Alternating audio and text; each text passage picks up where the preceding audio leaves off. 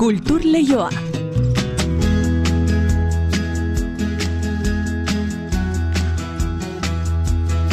Eneritz gorrotxategi arratsaldeon. Arratxaldeon inigo. Operaren mundu eguna dugun honetan, Euskaraz egintzen lehen operaren inguruko berriak ekarreko dizkiguzu, eh? Bai, izan ere, ba, lide eta isidor ezagutzeko tarte hartuko dugu, mila bederatzerun da amarrean Euskaraz egintzen lehen opera da. Baina ordutik ez da berriz eskaini, gainera ba, bere material bat edo partitura batzuk eta desagertuta ere izan dira, eta orain Bilboko koral karteak partiturak berregin, eta diskan, bezala, ba, gainerako formatu digitaletan ere plazaratu du, eta horixe kontatuko dizuegu. Albiste, polita operaren mundu egun honetarako. Hori da. Eta bizkaitik irten gabe bada beste albiste polit bat ere, opera hartu izan duen harriagan, Euskara zekoitzetako antzazlan bat baita albiste pabellon 6ek Cecil Marketen zendaritzapean, Euskara zekoitzi du Denis Kellyren Love and Money lana, oraindik gazteleraz eskaini ez dena, hain zuzen ere. Azaroaren lautik hogeita zazpira, pabellon 6en ere, Euskarazko bersioan eskainiko dute gainera.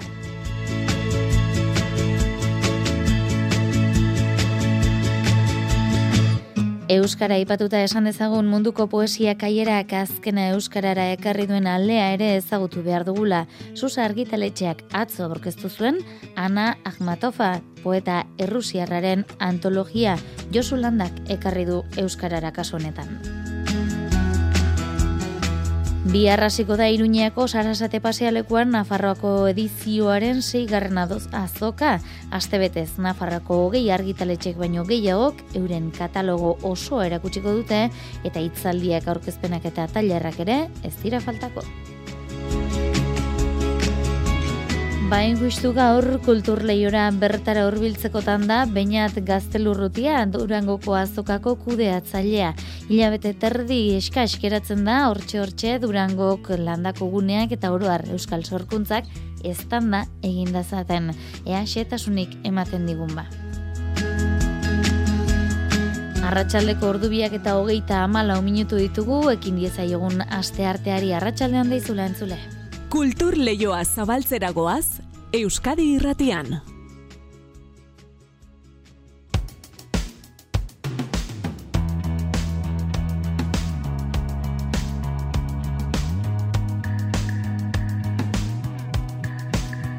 Ba, esan dizugun gixean lide eta isido rumeentzako euskaraz egintzen lehen opera izan zen mila bederatziron da amarrean edo nola ordutik ez da berriz eskaini eta etzen bere musikaren arrastorik ere. Hala, Bilboko koral elkarteak partitura berregin eta diskan eta gainontzeko formatu digitaletan plazaratu duen ikertzabala konta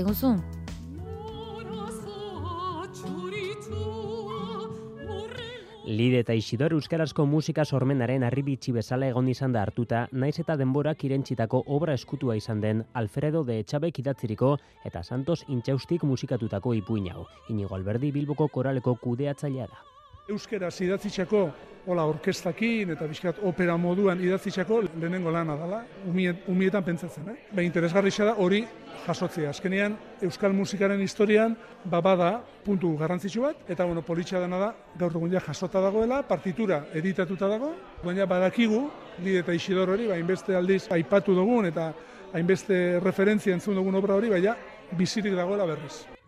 Hansel eta Gretelen alako moldak eta dela esan genezake Elide eta Isidor ani herrebak dira. Gurasoen herrietaren zain daudela emakume zahar retorriko zaie eta deaburutxo batekin ere elkartuko dira. Gabon kutsua du historia goxo eta onbera honek. E, Lide eta Isidor estrenatu zen mila beratzerun amarrian, eta da oso obra berezisa. Da, pentsatu da umien dako, ipuin bada, da, gabon ikutu adaken ipuin bat, eta personajiak danak dira umien dako pentsauta, sopranoekin eta altoekin grabatuta dago.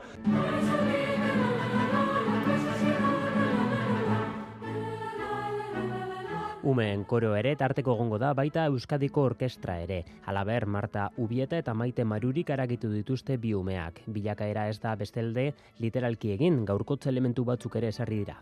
Berzin originalian zeren zati asko e, itzegin Eta zeren beste zati batzuk dantzan egitzeko. Orduan indoguna da pixka laburtu, argumentua mantenduz, eta indogu egokitu, ba, pixkat ordu bete, ordu bete eta bost minututako produktu bat eskaintzeko, ez?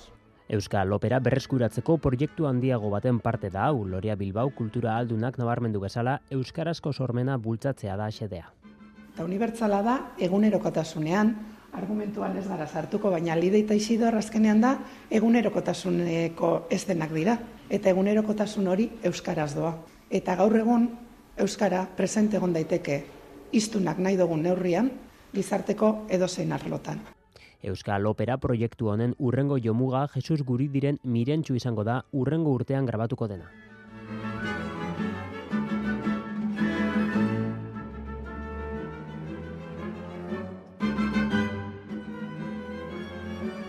Bi arrasiko da bestalde Nafarrako edizioaren seigarren azoka. Astebetez Nafarrako hogei argitaletxek baino gehiago keuren katalogo osoa erakutsiko dute Iruñeko sarasate pasealekuan. Gainera hogei tamar bat jarduera osagarri ere antolatu dituzte, hitzaldiak, liburu aurkezpenak eta tailerrak besteak beste.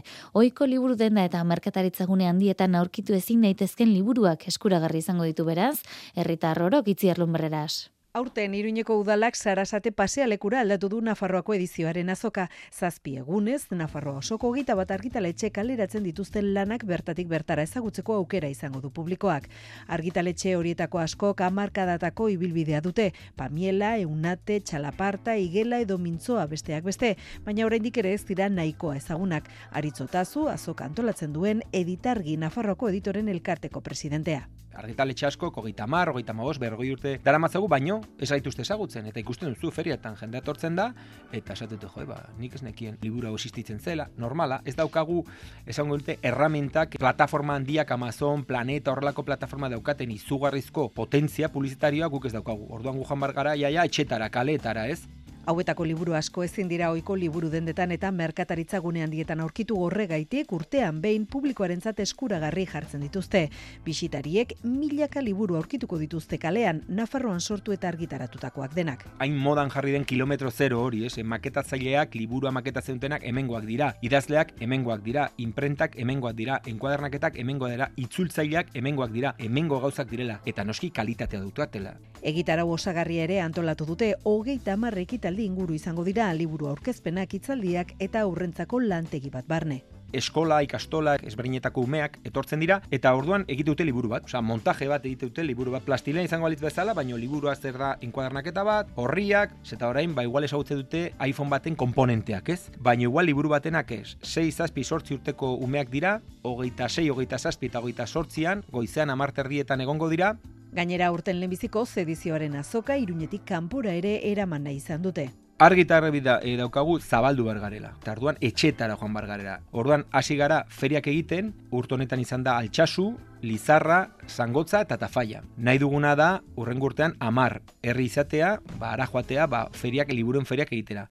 Nafarroako edizioaren zeigarren azoka, asteazkenetik aste artera bitarte, goizez eta arratsaldez iruñeko sarasate pasealekuan. Kultur Leioa, Euskadi Irratian.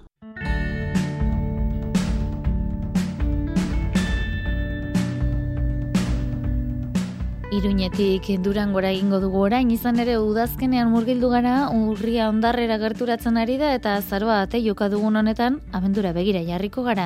Abenduaren zazpitik amaikara egingo baitu ez da, durangoko azokako berrogeita amazazpigarren edizioak. Ba kultur lehiora bertara bilboko estudiotara etorri zaigu, bainat gaztelurrutia durangoko azokako kudeatzailea, bainat arratsaldeon. Arratsaldeon guztioi. Tira, azken zertzela da glotzen ari zarete, oraindik ere hilabeteren faltan bada zerratondu eta zer prestatu durango keztan da egin dezan. Bai, bai, badaukagu lana oraindik aurretik, baina, bueno, esango nuke lanak ondo antolatuta eta ondoari garela lanean. Baina bai, zer esanik ez azken uneko gauza asko egoten da, egoten da lotzeko ez antolatzaileon eh, aldeti bakarrik, baita ere azokan parte hartzen duten, e, bueno, argitaletxe, erakunde, elkarte, mugiarri mugimendu eta abarren aldetik ere bai. Ez du gaztu behar, e, asko kasokarako argitaratzen dituztela beren lanak, eta hor daude, oraindik sukalde lanetan eta katalogo osatzen ari gara, baina bueno, martxa honean doa dena eta bai, azken ikutuak ematen. Ze aurre ikuspen dituzu aurten, bestetan bezain mardu lote dator? Bai, bestetan beste, pentsatu behar dut, e, pandemia aurreko beste hoiei buruz ari zaila, ez da, bai, bai, ez alantzarik ez. Aurten gainera horrela ditu diogu, ez da, nahiko genuke, azkenengo e, edizio bietako, ba, ez dakit, e, tristura edo iluntasunak usatu, eta, bueno, ba, urten e, lehengo bizipoza berreskuratzea, eta lehen ezagutu genuen moduko azoka ezagutzea urten. Mhm. Lehen gogixan, baina e, berritasun horiek ere neurri batean atzean utzi gabe, izan ere e, pandemian aurrez aurreko moldea atzean geratu zen hori berreskuratuko duzu, baina online dendari ere utziko diozue. Bai, aurten online denari eustea erabaki du aurreko urte bietan, ba, ezinbestekoa zelako, e, biztako arrazoiengatik eta aurten, bueno, ba, zerbitzu moduan aproba egin nahi dugu azoka normal baten e, zein erantzun daukan, eta zein neurritan den erabilgarri, ezta. Mhm. Eta horren arabera, ba, ikusiko dugu datozen urte ez nola jokatu, baina dudarik ez guretzako apusturik handiena aurrez aurreko azoka da, hor dagoelako ukitua, igurtzia, e, hor elkartzen garelako eta hor agertzen garelako plazara mhm. eta eta gainera agertu nahi dugu alai eta puzik. Eta alaitasun eta postasun horren e, ispilu, e, boste hoietako lehenean behintzat, gaztetxoak izango dira, ikasle goiza berreskuratuta, ez da? Bai, bai, bai. E, tra, kultur transmisioak e, keskatzen gaitu, ez gu bakarrik, baina gu ere keskatzen gaitu, eta azken gurte bietan ikasle goizik ez du izan. E, eta pena handiz gainera. Eh? Eta urtengo ba, beste lehentasunetako bat, ikasle goizau berreskuratzea izan da, eta dei egitea eskola umeei azokara etor daitezen baina azokako erakusmaiak ikustera bakarrik. Gunez gune e, mm -hmm. bueno, egitaru zabala antolatu dugu, tailerrak, ikustaldiak, erakustaldiak, kontzertuak denetarik, eta dei hori egin dugu eta harrituta gaude e, zelako e, erantzuna izan dugun. Momentu mhm. honetan eskaintza guztia beterik daukagu, e, denetzako lekurik ez da egongo, guneetako mhm. eskaintza berezi horietan, baina bai azokan, eh? erakus bainakan egongo dira, eta badakigu datozen milaka ikasleek aurkituko dutela bere lekua.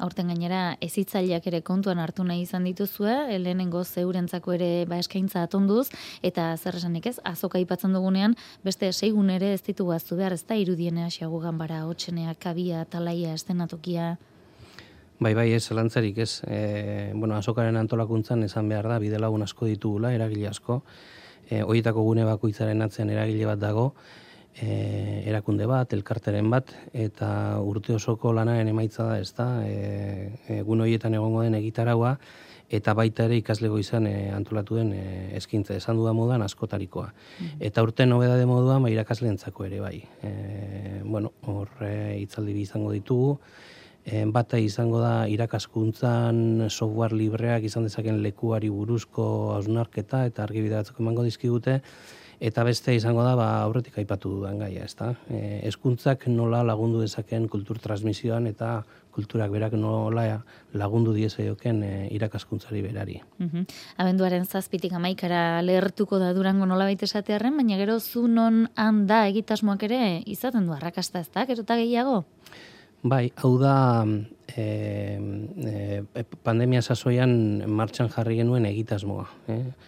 E, 2008an ezintasuna gati, bueno, badakigu itxira perimetrala eta durango mm -hmm. etorriak eta bueno, horri bili inginen asmatzen zelan eraman azoka Euskal Herrietara eta bideo e, esploratu genuen eta mitza honak eman ditu. Eta gainera bide lagun berriak aurkitu ditugu, eh? azoka ba, urtean bostegunez izaten delako, baina gero urte osoan e, kultur gaia jendearen eskura jartzen e, hainbat saltoki, hainbat denda, liburu denda, eta bar egoten dira, eta haiekin elkarlanean egin genuen lehenengo zunonanda kanpaina, eta orten egoera normala izan da ere mantentza erabaki dugu berritasunekin. Mm Ze aurreko urteetan e, urteko nobedaden e, bueno, usta bat eraman izan dugu eskaparateetara, saltokietako erakusleioetara, baina urten hori baino gehiago izango da. E, nahi dutenek behintzat, e, bueno, ba, aurtengo liburu berrien aurkezpenak zuzeneko mm, aurkezpenak antolatuko ditugu denda horietan. Mm Ba, honen beste ez bainat ez dakit, e, jendeak jakitea komeni den beste zerbait azpimarratu nahi ote duzun, edo gonbitea egitera mugatuko zaren?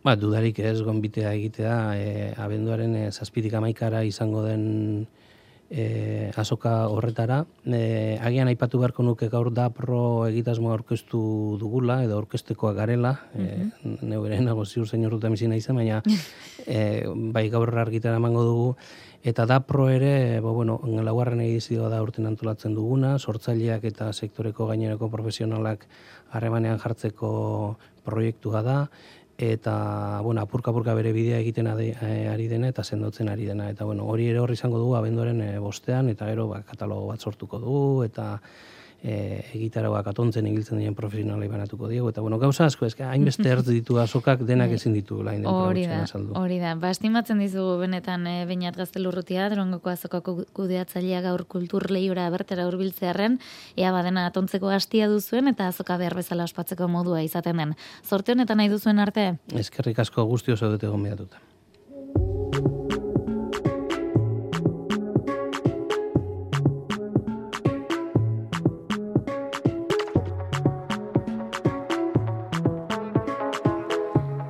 Atzo astelenez Susa argitaletxeak poesiak aiera bilduma plazaratutako liburua hitz egin genuen eta literaturaz segiz, ba, eutxi egingo diogu ariari. Federico García Lorcaren antologia euskarara ekarri baitu Juan Luis Zabalak, baina Susak Ana Ahmatova poeta errusiarraren antologia ere plazaratu du. Hogei garren mendeko beste poeta seinalatu honen lana euskarara ekartzeaz, Josu Landa arduratu da Mari Jose Uria. Bere egizaldiko poeta errusiarren artean punta-puntakoa anagmatoa Josulandak nabarmendu duen eran. Kanonaren barruan, ba, konsideratuta dago, oigarren mendeko poeta haundietako bat, ez da? E, zilarrezko aroa ditu izan den horren barrukoa. Eta nolako poesia, ba, bo, bizitzan zehar, e, ba, mota askotakoa, hasierakoak e, amodiozko poemak eta, baina gero, nola bait, e, oinazea eta pairamena eta sufrimentua, nik uste dudala konstante bat. San Petersburgoko aristokrata auzoan pasatutako gaztaroaren ondoren errotik aldatu zitzaion bizimodua urriko iraultzaren ostean eta bere bizitzaren isla izan zen bere olarkia. Badakit aurpegiak nola jausten diren, nola izuak duen hartzen betazala, nola masailak diren dolutan irartzen oholtzok uniforme zizeldu bezala nola adatx beltzaran eta gaztainkara zilar kolorekoa. Ein handi batean eriotza pairamendua, memoria eta dolua gaiendu zitzaizkion maitasunaren gai ardatzari.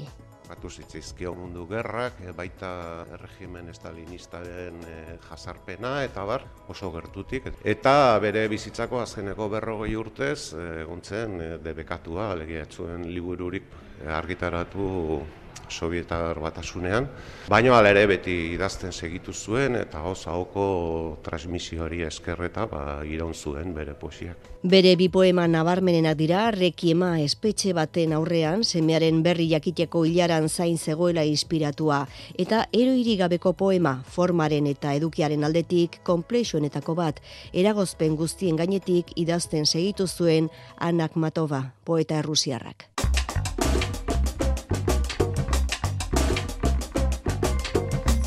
Inigo Antsorregi gidoilari azkoitiarrak berriz nire minaren etxean izenburua duen liburua plazaratu du elkarrekin.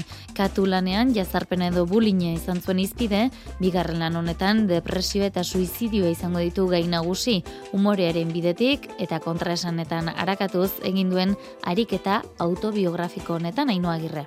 Bere buruaz beste egitekotan zebilela, agur bideo bat grabatu zuen eta liburua bideo horren transkripzioarekin abiatzen da. Jarraian datozen horrietan, umoretik jarduten du, ideia suizidak izan zituen boladaz, depresioak jota egontzeneko bizipenak, gogoetak, nire minaren etxean bildu ditu. Norbaiti lagungarri izan dakiokelakoan.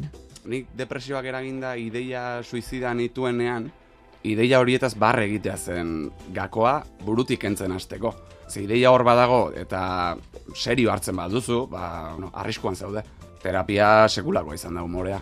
Momenturi txarrenetan ere bai, eh? izan zen ariketa bat baita ere sendatzeko. Liburuaren aurkezpenean zioenez, umoreak estigmak kentzeko orduan asko laguntzen du. Gai gogor eta zaiak umoretik ere landu daitezkeela gaineratu du eta beretzat oinarrizkoak izan diren hainbat irakurgai aipatu ditu. Besteak beste, Angel Martinen Por si las voces vuelven, Dan Marshallen Ardetu Kasa eta Zuaitz Gurrutxagaren futbolistok makarrizketa. Ni egoera horretan nengoela asko lagundu zidan beste jende baten testigantzak, irakurtzeak, entzuteak, ikusteak.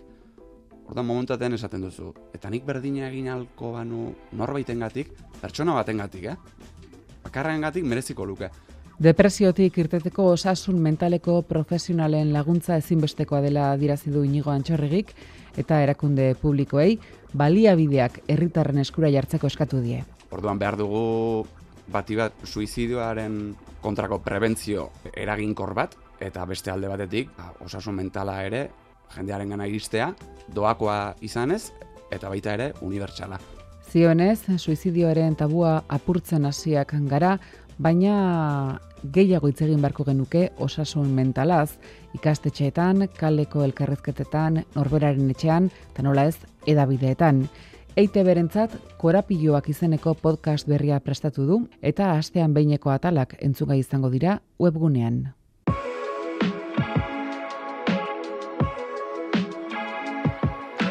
Jo dezagun orain aur literaturara, alaine agirre garmendia idazle eta fisikariak aurreta gazte literaturan, eleberrian eta poesian laun ugari argitaratu ditu. Bere lan hainbat hizkuntzatara ere, itzuli izan dute. Aitorpenen artean ditu, zilarrezko euskadi saria, Joseba Jaka eta Xabier Lizardi sariak, eta elkarra argitaletxearekin plazaratu du orain, amaren bila izeneko ipuña, Mar Ferrero ilustratzailearenak dira, irudiak eta Mari Jouria kontatuko digu. Amak esandakoari kasurik egin eztiolako basoan galdurik dabilen untxi txikiaren historioa jaso du amaren bila ipuñak. Alaxe hasten da kontakizuna idazlearen ahotsean. Baziren behin, basoaren bihotzean, untxi ama eta untxi txiki. Zulotxo batean bizi ziren, zuaitz zahar baten magalean.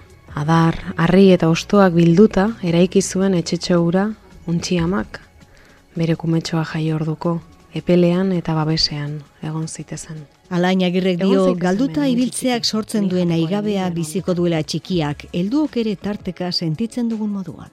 Eta sentituko du, ba, nik uste denok noizbait sentitu dugun hori umetan galdu garenean, ez da? E, apur bat, e, egoera horretan sentitzen den angustiatxo hori sentituko du protagonistak, esan genezake helduaroan beste modu eta momentu askotan ere sentitzen dugula galduta egote hori, naiz eta ez dugun aitortzen, ez da? Laguntzaile ugari izango dugun txikiak basoan barrena bost behintzat bai? E, zorionez, katxagorria ezagutuko dugun txikik, eta katxagorriak e, ba, animatuko dut, esango dio, lasai, nik lagunduko izut ama bilatzen. Ez da baina nahikoa izango, eta orduan ontzaren gana joango dira gero. Eta ontzak, ba, airetik, goitik bera, ba, orrastuko ditu zelai zabalak. Laguntzaile ugari izango du txikiak basoan barrena eta animaliz animali bakoitzak eskura duenarekin laguntzeko erakusten duen trebeziarekin aurrei hainbeste gustatzen zaien erritmo modukoa josten joan da idazlea.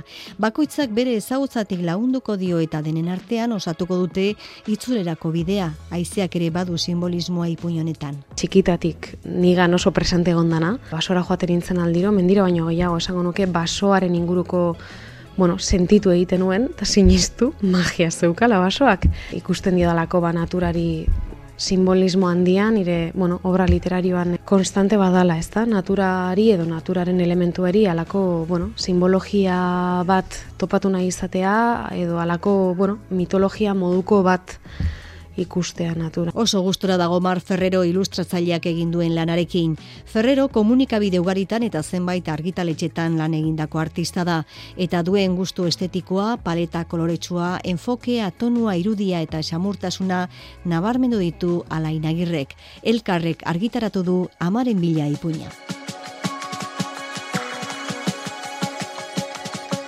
Goazen orain antzokira, Lofan Mani antzeslana da, pabellon 6ek bere bilbidean euskaraz bakarrik, bersio ele bakarrean egin duen lehen ekoizpen propioa. Drama ekonomiko bezala defini daiteken antzeslana, harriagan estrenatuko da bihar, eta zoraren lautik hogeita zazpira bitartean, taularatuko da ondoren, zorrotza horreko pabellon 6en ikertzabala.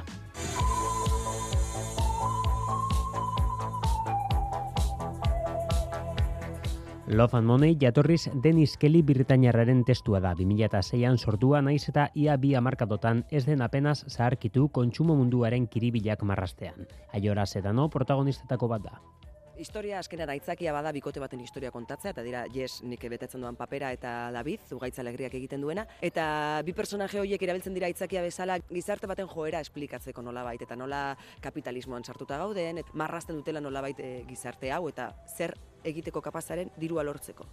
Izan ere, muturreraino sorpetuta dagoen bikotea da. Bizireuteko arazoek bere familia egoera ere baldintzatuko dute erabat eta hala bai eremu ekonomikoa baita arlo intimoan ere jorratuko da historioa. Ugaitza alegrea.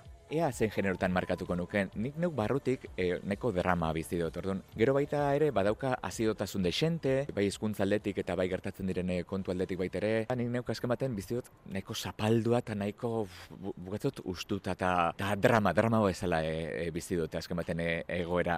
Bai, nola biltegia? Ai, hain gerotxo! Salmenta zaian zuzenean hasiko zinela uste zenuen ala? Suposatzen nuen, Denis Kelly autoreak adierazi zuen bere garaian arrastoak landatzen doan lana dela hau, izan ere atzeko aurrera dago kontatuta eriotza bat baita filmaren 0 puntua. Spoilerra behintzat, e, hasieratik lehenengoko estenan hor erakusten da edo e, aipatzen dugu. Eta gero hortik e, gero goaz atzerantzak kontatzen horraino nola iritsi diren.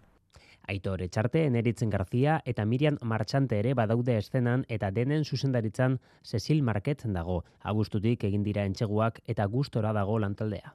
Bueno, esan behar dut Zezilekin e, lan egite asko gustatu zaidala. Amorru pila ematen dite prozesuetan demora galtzen denean, edo asko hitz egiten denean, hau dezakegu horrela, edo horrela, eta nik nahiago dut gauza probatzea. Ez du funtzionatzen, bueno, beste bat probatuko dugu. Eta Zezilekin ez da denbora galdu, gauzak argiak dituzu, gero ere jasotzen duzu aktorek emate dituzten proposamenak, ez? Denis Kelly entzute handiko egilea da eta Europan hainbat hizkuntzatara itzuli izan da. Euskal Herrian edo nola, hau da lehen aldia bere lana ikusgai dagoena, idoia barrondok eginiko egokitzapena tarteko. Antzes lana ingeles ez dago, frantzes ez egina dago baita ere, baina gazteleraz ez dago eginda, eta euskeraz, pues, pues, gure kasuan lehenengoz. Itzulpena pasada bada oso ondo egina dago, iruditzen zait oso oso bizia dela. Pabellon 6 asmoa da urtean behin produkzio bat euskaraz martxan jartzea hemendik aurrera.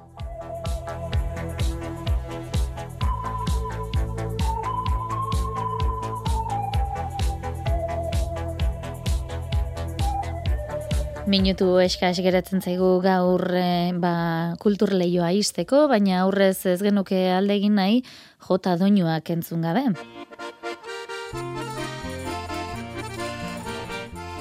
Kontua da UNESCO jotak izateriaren ondare izendatzeko prozesuari bultza eman nahi diotela gaur Espainiako Kultura Ministerioak Zaragozan deitutako konseiluan. Ministerioa abendutik ari da bideo horretan lanean, baina hautagaitza aurkeztu baino lehen jota ondare inmaterial izendatu beharko dute estatuko erkidego guztietan. Nafarroan, 2008an izendatu zuen ondare inmaterial foru gobernuak eta lehenengo horrekuspenen arabera UNESCOko hautagaitza 2008 lauan aurkeztuko dute.